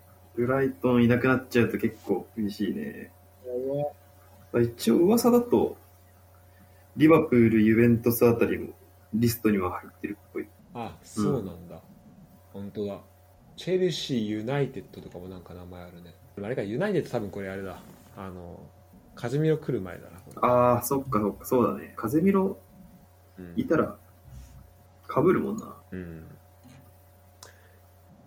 いやカズミロのゴールやばかったな。見た。あのブラジルの。わけわかんない。の。うんわけあらんなったね。いやーちょっとさワールドカップ楽しいめっちゃ盛り上がってまあもちろん楽しいしさもうずっと見てるけど、ちょっとこの MPG のことも忘れそうになるけどやっぱ MPG もめっちゃプレミアもやっぱめっちゃなんか戻ってくるのも結構楽しみなんだよ確かに。この。しかもなんか、ワールドカップで、やっぱどうしてもプレミアムの選手出てると目がいっちゃうもんね。ね結構いるもんね、そうそうそう。で、こいつもプレミアなんだっていう選手もいたりして面白い。あそうそうそう。俺俺それで結構取った。嘘。選手あのねイランのねゴッドスっていうね あのブレントフォードの選手とか結構その辺の渋いなんかさやっぱプレミアだと出れないけどそうそうだね。代表だとそう出てるっていう選手が結構さいるのがやっぱこう奥深いよねそうだね。うん、一応さ大舞台その一試合一試合の重みとかさその世界からの注目度でいうとさワールドカップの方がさあの注目されるわけじゃん、そのただまあレベルというかその競争チーム内での競争力とかっていうとさそこはやっぱまた全然違ったりするからさ、なんかそこがやっぱ面白いよねプレミアとワールドカップの違いみたいなう,、んまあでも俺、マクアリスターがアルゼンチンです。めっちゃいいじゃん、調子。ねあれ結構うん嬉しい。いや、わかるわ。なんか、この間も良かったよね。この間天気あ決めてた決めてね。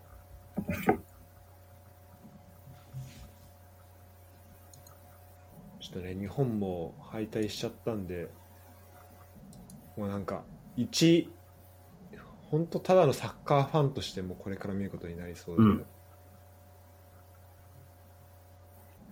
まあとりあえずねワールドカップを楽しんで,、そうですね。うん、で終わったらまあまた MPG もできればいいのかなとそうだね。本当スポ TV 入るかめっちゃ迷うもんな。ああいやスポ TV はね入る価値あるよ、ねやっぱアメバだと限界があるんだよね。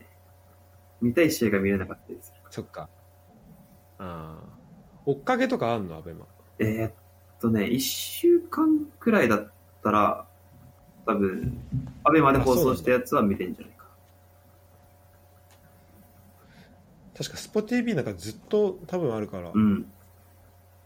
ちょっと壊れてんだよねその辺が ちょっとおかしいんだよねいいよね、でも。そっちの方がまあでも1週間で見れるなら、まあ、全然いいか、そっちでも。あと、まあ、試合数ですね。あのさ、MPG だとさ、MPG やるとさ、なんか、全然、アベマはさ、結構ビッグゲームを特集するじゃん。でもさ、いや、そこじゃない試合見たいんだよな、みたいな。そう、あのね、MPG を始めてから俺もそ、そう思うことが多々ある。ね。うんなんかレスターとリーズ見てんだよな、みたいな結構なったりするからさ。クリスタン・パレスとなんかその辺があ、そうそうそうそうそうそう。で特に自分の持ってる選手とかね例えばポリだとあの、ね、ビラの選手とかね、ビラの試合見たいんだよなとかなった時にやっぱ見れるのはねね。いいとこだよねスポ TV ちょっとじゃあでもどうですか？そのあの15試合やってみてうん。ここまで今シーズン15試合やってみて MPG。あ、まあでもなんか、はいそうそうか最初は、最初のドラフトの時は結構絶望だったんだけど、俺の中では。これもやっていけねえと思ったけど、で来シーズン頑張る、ね、正直もうあの一瞬間は本当にね、今シーズン捨ててたんだけど、うんまあでもなんか思ったよりも、やれるなっていう感じはあるね。まあちょっとまだ順位があれだけど。まあ初勝利と結構早かったもんね。うん、割と。そっか。まあ各ポジションにちゃんと核となる選手が取れたのはでかいかもしれない。うん確かに確かに。来シーズンに持ち込みたいと思える選手がいるっていうのもね。これいいよね。うんまあ本当この経験を来シーズンに生かそうかなっていう感じだね。ああそうですねちょっとまたより競争力が全体として上がると思うんでどうなるか楽しみです多分、わ渡るさんも今シーズンで学んでると思うから。うん。そうだね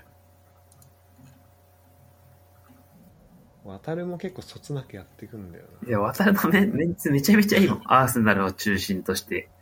なで渡るもねファンダイクに70出してんだよねああ、洗礼受けてるね、それは。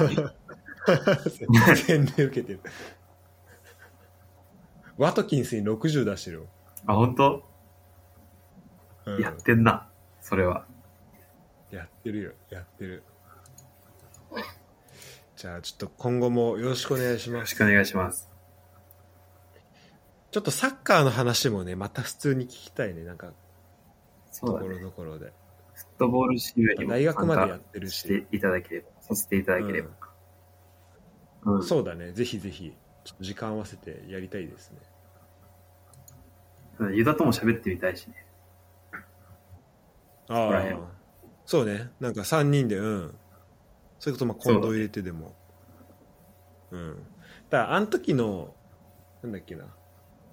えっ、と、シャープ11、えっと、ボールはどっちにあるんだっていうね。あの、確かそ、あのーその回で、なんか、これなんかね、その時生まれたユダの名言をタイトルにしたエピソードがあるんですけど、えっと、その時が俺、近藤、米原、ユダのこの4人で喋ってる。か覚えてる気がするわ、それ。それをもう一回やってもいいかもね。で、その時に確かなんか、その、えっ、と、2019年に起きたことのなんか振り返りみたいああ、な、なんかしてた気がする。そうか、年末年始だったしね。そうそう、なんかこたつかなんか書今年の振り返りもいいね。だからそうだね、あの、2022年の振り返りを2023年最初とかにするのもありそうだね。それも面白そうだね。うんまあ、できればあのコンドンチでまたできるのがいいんだよね。確かに。こたつに入りながら。うん、こたつ入りながら。じゃあまたまたお願いします。えー最後までありがとうございました。いやありがとうございました。えー今今後ねまた出演も増えてくると思うのであの皆さんお楽しみに。ぜひぜひ。はい、していただければ。また、またありがとうございました。